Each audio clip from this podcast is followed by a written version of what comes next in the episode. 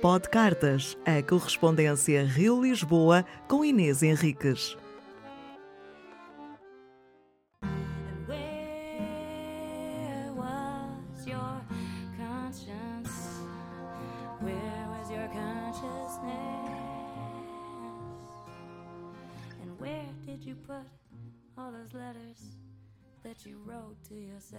Lisboa, 19 de novembro de 2020. Oi, Dona Bárbara. A tua carta me emocionou. E escrevo assim mesmo, me emocionou, porque o meu cérebro, meu comandante-chefe, está falando em português do Brasil na minha cabeça. Não pude não ser levada por essa incursão pelas serras e mares. Um dos meus maiores desgostos foi, no assalto, terem levado o meu telemóvel com os vídeos que fiz lá do alto da avioneta, com o Monte Pascoal ao fundo, aquele verde infinito, o mar bem embaixo. Nem foi o ténis, sabes? Porque há sempre um sítio onde comprar, mas esses vídeos não. Eu, mulher da era da máquina de escrever e da pena, não fiz backup e deu nesse desgosto profundo. Sobrevoar essa costa baiana não teve preço. Foi lindo por demais, vice. Já te contei que o piloto pôs a tocar Emílio Santiago e aquilo deu toda uma aura de filme à viagem. Tenho a certeza que me dividi em corpo e alma.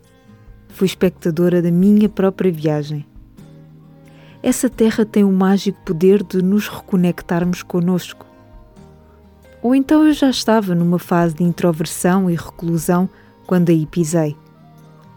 Tem sido esse estágio já de alguns anos que me tem permitido viver este recolhimento obrigatório de uma forma mais tranquila. Menina, os meus níveis de stress desceram a patamares infantis, só vistos, provavelmente nos meus 3 ou 4 anos de idade. As minhas ideias estão mais vivas do que nunca. Sou uma pessoa de pessoas, sabes? Mas gosto muito da minha companhia. Se eu fosse outra pessoa que não eu, seria minha amiga. Se fosse um homem, seria apaixonado por mim, mesmo antes de me ter cruzado comigo. Tenho um amigo que muitas vezes me disse que eu falava muito sobre mim.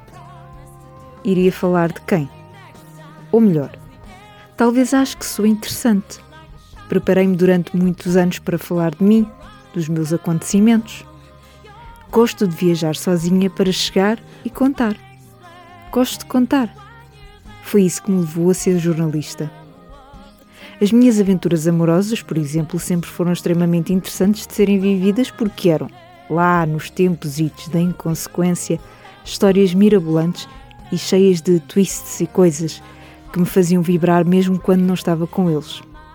Ai, garota, evolui muito entretanto.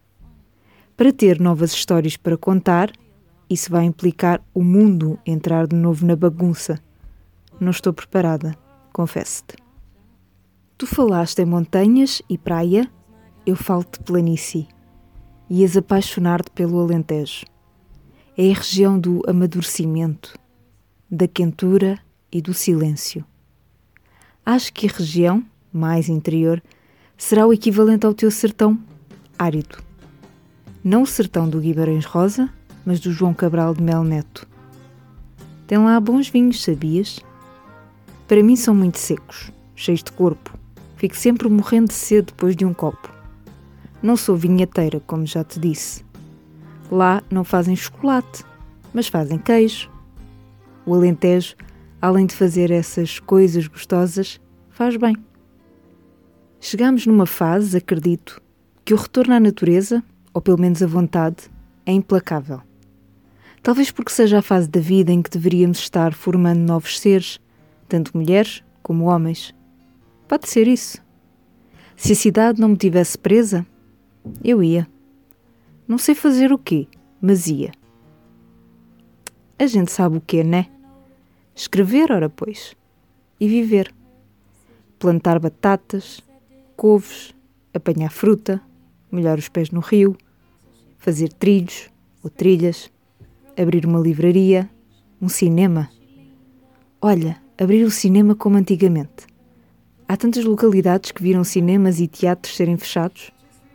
Tanta coisa para poder ser feita e nós, a maioria, presos ou com medo do que nos poderá faltar com a mudança.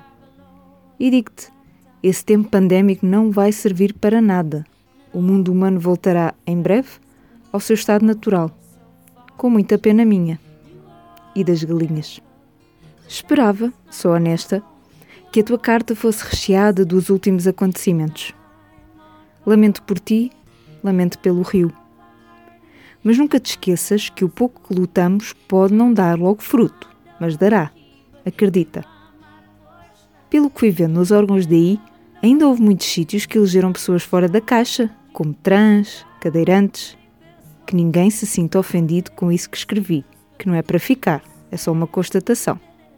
Que houve uma rejeição ao bolsonarismo não gosto quando alguma coisa que não a competência é definidora da pessoa, como ter alguma deficiência, ser mulher, preto, amarelo, às pintas, careca, velho, novo. Mas nesta era terá de ser assim.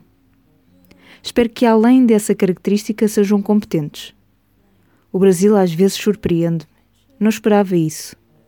Já me iria surpreender um, quanto mais vários. Concordas? Esta carta vai chegar a ti num dia muito especial para mim. A minha afilhada mais velha faz seis anos. Conhecia uma risquinha cor-de-rosa num pauzinho, e aí está ela, cheia de luz, a minha lourinha, uma cabeça livre, um chacoalhar imenso lá dentro, como um dia escrevi. Queria estar mais vezes com ela. Estamos separadas por 300 quilómetros. Eu sei, 300 quilómetros aí é nada, aqui é muito. Distância é coisa relativa. Lembras-te da nossa conversa de almas? Do amor que bate e a gente nem sabe de onde vem? É assim com a lira. Por aqui, fico festejando interiormente. Tu já sabes, precisando de um abraço epistolar, é só mandar carta. Beijo, beijo, Inês.